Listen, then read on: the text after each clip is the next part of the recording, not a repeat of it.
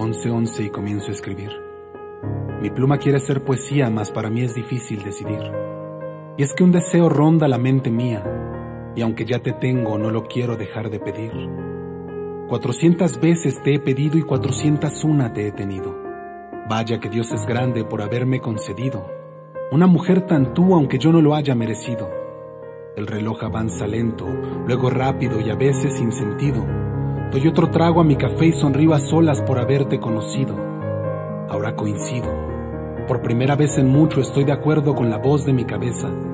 Ambos pensamos que tu boca dice más de lo que expresa, que tus ojos miran lejos pero con mucha certeza y que te quiero al lado mío para amar pero con fuerza. La medianoche llegó y yo aquí sigo divagando. Me pregunto si eres mía y si es así será hasta cuándo mas me responde tu mirada que en mi mente está rondando. Dieron las dos de la mañana y en ella sigo pensando. Dice tanto. Me habla del sexo en mi habitación y de las largas charlas en el sillón, de los viajes cortos, de las largas risas, de los besos cálidos sin pausas pero sin prisas. Me susurra tus sueños, me recuerda tus miedos, me hace reconocer que yo también soy parte de ellos.